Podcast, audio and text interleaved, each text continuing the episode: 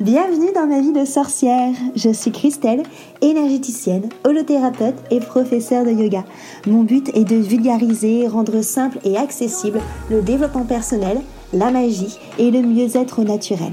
Parfois seule ou accompagnée, je m'engage à te faire voyager dans des podcasts authentiques et frais, plein d'astuces pour vivre ta vie de sorcière et de sorcier moderne. Bonjour à tous, bienvenue autour de mon micro enchanté. Donc moi c'est Christelle et aujourd'hui je reçois Maggie et nous allons parler ensemble du coup d'un sujet euh, qui nous tient particulièrement euh, à cœur qui est les pervers narcissiques. Donc Maggie, tu as eu une expérience avec un pervers narcissique. Est-ce que tu peux nous en parler un petit peu s'il te plaît? Oui, alors euh, j'ai vécu une relation avec un pervers narcissique pendant un an et demi. C'est un collègue de travail. Et euh, du coup, ça s'est révélé être un pervers narcissique. C'était une euh, relation cachée, entre guillemets. Mm. Et c'est vraiment une expérience que je ne pensais jamais vivre euh, de ma vie et à laquelle non plus je ne pensais jamais survivre. Ouais, je me doute. C'était un mot que tu n'avais jamais entendu, j'imagine, pervers narcissique. Bah, en fait, j'ai appris sur les pervers narcissiques bien après la relation. Mm. Euh, parce que des amis euh, m'ont parlé de ce terme-là, je me suis renseignée, j'ai dit c'est exactement euh, ce que j'ai vécu en fait. Je ne pensais pas qu'il y avait un profil particulier pour ce genre d'individu. Mais carrément, c'est vrai que c'est souvent des, termes qu'on apprend bah, après, après coup de, de, la relation. Et justement, est-ce que tu peux nous expliquer quelles ont été les étapes de la relation avec, avec cet homme? Alors tout d'abord, c'était une phase de bah, séduction. Euh, sauf que pas n'importe quelle phase de séduction. Euh, comme c'est quelqu'un en fait qui est extrêmement intelligent, euh, il va vraiment chercher à te connaître à fond. Et en fait, cette personne, c'est la personne qui m'a le plus connue entre guillemets. il savait exactement ce à quoi j'aspirais, il connaissait tous mes secrets, toutes mes passions, ce qui me faisait vibrer. Euh, en fait, c'est quelqu'un qui s'intéresse tellement à toi que tu, qui a tellement de charisme et d'aura que tu vas te sentir flatté. Mm. Et puis, tu vas te dévoiler de plus en plus. Et, et puis, du coup, après, tu arrives dans la phase de lune de miel. La phase de lune de miel, c'est quand tu es enfin tombé dans les mailles de son filet. Tu es sous son charme. Tout se passe super bien et euh, tu as l'impression d'être. La reine du monde avec une personne qui te comprend euh, parfaitement. Et puis, phase d'après, ça va être la phase euh, de doute. Ouais. La phase de test, surtout, où tu vas voir qu'il va commencer à te tester et à repousser de plus en plus tes limites avant de sombrer dans l'enfer. c'est ça. Et c'est vrai que la phase de test, elle est, je pense, importante pour eux parce que euh, moi, pour l'avoir vécu aussi, hein, comme tu dis, hein, en fait, c'est vraiment pour voir à quel point tu es mordu, à quel point tu es accroché, en fait. Hein. Et du coup, tes limites, elles, elles reculent, elles reculent, elles reculent, elles reculent. tu acceptes des choses que tu ne pensais jamais accepter, en fait, euh, dans une autre relation, que tu n'aurais jamais accepté avec personne d'autre, en fait. Et tu ne réalises même pas. Quand tu es dans la, la, relation, tu es tellement euh, mordu que tu réalises pas que tu es en train de, bah, de repousser tes limites non plus euh, toi-même. Mm. Non, mais carrément. Et du coup, il y a des choses justement dans cette relation qui auraient pu te mettre la puce euh, à l'oreille? Oui, alors au tout début de la relation, je pense que j'aurais pu, pu pardon, avoir des, mm, des indices avec le fait que c'était une relation secrète. C'était une relation qui était cachée. Et euh, du coup, c'est lui qui avait le pouvoir. C'est lui qui décidait quand on devait se voir. Euh, et, sur le coup, moi, ça m'avait pas interpellé plus que ça. Mm. Euh, et aujourd'hui, je me demande encore comment j'ai fait pour pour pas voir. Mais bon, ça, c'était les premiers indices, le fait que c'est pas moi qui avais du tout l'emprise dans cette relation. Voilà. ensuite, quand il y avait, euh, quand on arrive dans la phase de test, c'est plus là qu'on va commencer à se, à se rendre compte. Mm. C'est euh, déjà le fait de te rabaisser en permanence, de semer le doute, la confusion euh, chez toi. ça, ça va créer une addiction aussi. Mm. Donc, par exemple, en anecdote, lui, ce qu'il faisait, c'était, il me disait, oh, bah, au fait, bah, je dois t'avouer quelque chose. hier, je t'ai trompé. Donc, du coup, tu fais quoi? Comment ça? Euh, Moi, je commençais à me mettre dans tous mes états. Et il me disait euh, Non, mais c'est bon, euh, on rigole, arrête de pleurer, arrête de faire ta dépressive. Hmm. bah oui, en fait, c'est peut-être moi qui ai un problème. En fait, sur le coup, il te pousse tellement dans, dans le doute en permanence que tu, tu ne sais plus si c'est toi qui en tort, comme euh, on met beaucoup en question dans la relation.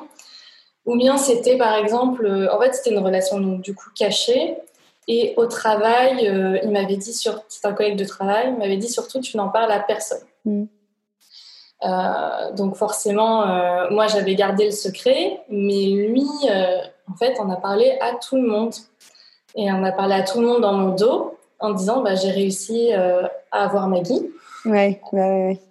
Et ensuite, il, donc, ça parlait au travail. J'ai eu beaucoup de problèmes à cause de ça parce que du coup, euh, je suis passée pour une fille facile et j'ai eu après beaucoup d'avance d'autres personnes euh, et de désagréments de ce côté-là. Génial. Donc, incroyable. Donc, c'est moi qui, qui, avais tous les, les torts là-dessus. Et mm. en fait, après, il venait me voir en me disant Comment ça se fait que tout le monde est au, courant au travail? C'est toi qui en as parlé. C'est vraiment quelqu'un de sale. Tu me dégoûtes. Oh, Là, en mode ah merde, j'ai peut-être laissé passer un indice. Mm. C'est peut-être moi, en effet, qui n'ai peut-être pas été assez discrète, etc. Et en fait, c'est comme ça. C'est cette phase où il va te tester en permanence, semer le doute.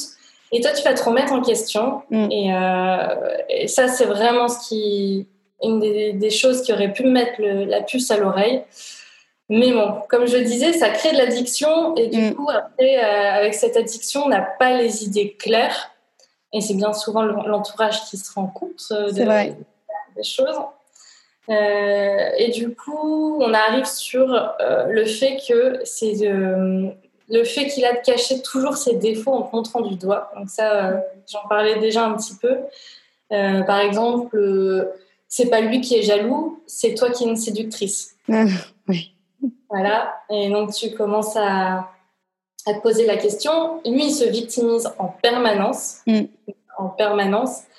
Euh, et euh, je me rappelle encore euh, de ce jour où j'ai dit c'est bon, on arrête tout. Moi, je peux plus supporter cette relation. Et le, le, gars a débarqué chez moi complètement bourré. Mm. En mode, c'était pas de sa faute, c'est toujours de la faute de quelqu'un d'autre en fait. Euh, il va toujours chercher euh, à remettre ses responsabilités en permanence. Il y a zéro, euh, zéro prise de responsabilité en effet chez, chez ce type de, de personnes carrément. Ce c'est que nous, on se remet tout le temps en, permanence, en bah question en permanence. On, repousse ses limites. Et ça, le fait de pardonner des choses que je n'aurais jamais pardonné à quelqu'un d'autre, mm. je pense que en analysant la situation, j'aurais pu m'en rendre compte. Et ça aussi, ça aurait été une chose qui aurait pu me mettre la puce à l'oreille. Après, mm. c'est pas si facile que ça quand on est dans la relation. Mm, mm. Mais c'est tous ces petits indices cumulés qui, auraient pu faire euh, oui, j'aurais pu peut-être m'en apercevoir avant.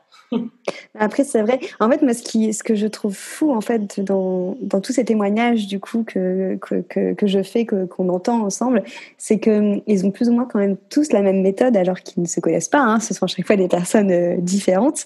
Mais euh, quand le fait de vivre des relations secrètes, euh, enfin, moi, c'est ce que j'ai vécu aussi. Et en fait, ça t'isole carrément, en effet, le fait de faire ça, parce que comme euh, on est des personnes généralement qui ont tendance à être euh, très loyales euh, et puis on est amoureuse donc on se dit ben mon amoureux de dit de pas le dire ben je le dis pas pour pour nous protéger et tout ça et c'est vrai qu'en fait on a même tendance à en parler de moins en moins à notre entourage et à vraiment à s'isoler Exactement. Ben, quand je le voyais, c'était des rendez-vous secrets. Mm. C'était toujours à des heures pas possibles, le soir, la nuit, vraiment des moments.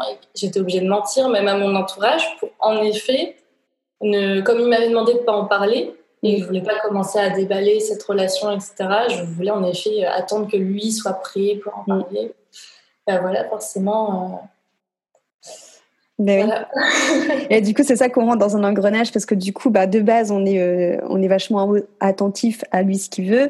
Après, de, il nous montre de plus en plus du doigt, comme tu l'as très bien dit. Nous, on se remet tout le temps en question. Et en fait, après, quand on prend du recul, on se rend compte qu'en fait c'était juste un miroir parce qu'en effet tout ce qui nous tout ce qui nous reproche dans la relation en fait c'est tout ce que tout ce que lui fait généralement. Et puis euh, et puis comme tu dis le côté euh, bah, le triangle le fameux triangle victime sauveur bourreau hein, on est en plein dedans hein. nous on est sauveurs à fond ils sont victimes bourreaux à fond les ballons hein. c'est ça sauf que normalement dans une relation comme ça en, triangle ça se déplace en permanence.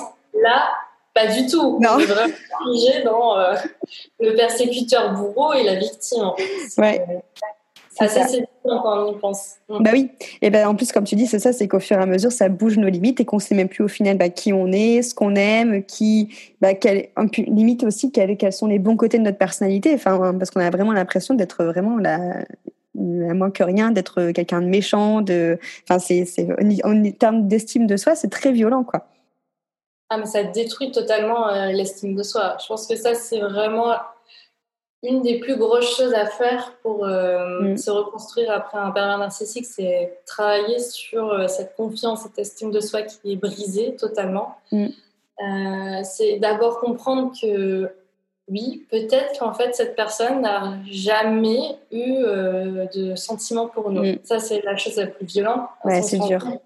Il a, il a juste mimé ce qu'on voulait entendre et ce Mm. qu'on attendait d'un homme. Mm, mm. Et, tout ce qu'on attendait d'un homme, on l'a eu. Mais en fait, c'était du fake, de- Mm. du début à la fin. Ça, c'est vraiment compliqué de, de se l'avouer. Et, euh, et en même temps, de se l'avouer et se dire, je ne suis pas quelqu'un de stupide. Mm. Parce que du coup, on se dit, mais je suis vraiment une grosse débile pour, pour être tombée dans le émail de ce, de, de ce pervers. Et en fait, pas du tout. Il faut savoir qu'il y a plein de personnes qui tombent dans l'émail. C'est Mm. souvent des gens qui sont ultra sensibles, hyper sensibles. Parce que c'est des gens qui, qui sont très à l'écoute de l'autre, euh, qui vont toujours essayer euh, d'aider les autres et Mm. qui, du coup, euh, vont se dire c'est quelqu'un que je veux aider aussi. Et ça, ils le savent, ils jouent là-dessus pour créer la- l'addiction. C'est pour ça que c'est vraiment compliqué de se, de se remettre d'une relation avec un pervers narcissique. Et comment t'as fait toi justement pour te reconstruire après cette relation? Euh, alors, hum, déjà, j'ai voulu évacuer ma colère, Ouais. apprendre à évacuer la colère, que, mais même la colère envers lui, mais envers moi, parce que je me disais que comment j'avais pu être aussi stupide pour accepter pendant aussi longtemps une, une telle relation. Euh, moi, je me suis mise à la boxe. Ouais. à la boxe taille, ça m'a fait énormément de bien. Euh, donc euh, là, je commence à un peu ralentir le rythme de la boxe. Ça veut dire, je suppose que ça va beaucoup mieux. Après, au niveau de l'estime de soi, moi, je pense que ça vient par la réappropriation de son corps. Oui. Pour pouvoir se réapproprier ses valeurs, savoir qui on est. Euh, c'est mon- cheminement, c'est peut-être pas pareil pour tout le monde. C'est moi, ça m'a beaucoup aidé. Euh, et ça, c'est le yoga, le fait de mettre mise à fond au yoga qui m'a aidé à, à reconnaître les, me reconnecter aux limites de mon corps et du coup euh, me reconnecter également à mes propres limites. Mm. Donc également savoir ce que je voulais, ce que j'étais capable, jusque où j'étais capable d'aller, euh, mais également savoir après ce que je voulais en- par transfert dans une relation, apprendre à Mm. poser mes limites euh, et apprendre aussi à être heureuse toute seule. Parce que le fait qu'on on est en harmonie avec soi, avec son corps, avec ses émotions, forcément, on est plus- moins dépendant de quelqu'un, on n'a plus besoin de quelqu'un pour se sentir complètement euh, Complète. Ouais. Ouais, c'est complète. Et euh, justement, le problème avec cette relation, c'est qu'on a vraiment l'impression que jamais plus euh, on sera complet sans Mm. cette personne. En fait, c'est déconstruire cette vision de l'amour qui est cette euh, amour fusion. Complètement, pour moi, c'est vraiment le, le bon terme. C'est cette sensation euh, avec le PN, le pervers narcissique, qu'on a connu le vrai et grand amour. Et que c'est tellement intense, c'est tellement fusionnel. Euh, on a l'impression que c'est ça l'amour et que plus jamais on va revivre ce type de relation. Ouais. Alors c'est vrai, plus jamais on revivra ce type de relation, mais parce qu'il faut comprendre que l'amour c'est pas ça. C'est l'amour, C'est pas destructeur comme ça. L'amour c'est pas censé faire souffrir, c'est pas censé rabaisser les autres. Euh, l'amour c'est construire des projets à deux de manière saine. Et, euh, et ça, cette déconstruction de l'amour, moi il m'a fallu des années. Ouais. Parce qu'après chaque relation, chaque personne que je rencontrais, je me disais mais elle est fade. Mm. Il manque, tu sais, il manque ce, cette étincelle, cette fusion, cet embrasement, mais elle est malsaine en fait. Mm. on ne peut pas être heureux dans cette dépendance en permanence, dans cette fusion, dans cette attente permanente, cette pression psychologique. Et c'est très très dur euh, ça de, de s'en rendre compte, mais déjà de le verbaliser, de prendre de la distance et de se dire, bah, il y a peut-être autre chose qui a l'air plus sain. Mm. Ça, ça m'a vraiment aidé aussi pour m'en sortir. Et ça permet après de se focaliser sur euh, ses valeurs, mm. ses forces, pour annihiler vraiment cette estime de nous qui est complètement détruite euh, mm. après ce genre de relation. C'est vrai que tu as carrément raison que le côté fusionnel, euh, en fait, il y a une différence à apprendre avec le côté fusion et passion. C'est que du coup, enfin moi je sais que j'ai eu ce lapsus-là, c'est que euh, j'étais tellement, bah, comme toi, du coup, en mode, bah, il manque quelque chose et tout, que quand je me suis rendu compte que c'était pas bon parce que c'est hyper malsain, j'ai carrément au contraire rejeté tout ça. Donc je voulais plus de passion, je voulais plus de, fusion, je voulais plus rien vivre. Et au final, à force d'avancer, tu te rends compte qu'en effet, euh, la passion, pour le coup, c'est un côté sain. Mais la fusion, c'est pas sain. Et c'est ça, en fait, qu'il faut faire vachement la, nuance, carrément. Exactement ça. Mais c'est possible. Hein. Après, euh, oui. avec un PN, on peut se reconstruire et on peut retomber amoureux et vivre une vraie histoire d'amour. Oui, c'est vrai, exactement. on en est la preuve toutes les deux, donc c'est parfait. ça marche. en tout cas, merci beaucoup Maggie pour, euh, pour ton témoignage. Ça m'a fait très plaisir de te recevoir. Merci à toi. Et merci à vous pour votre écoute. On se retrouve bientôt autour de ce micro enchanté. Merci beaucoup.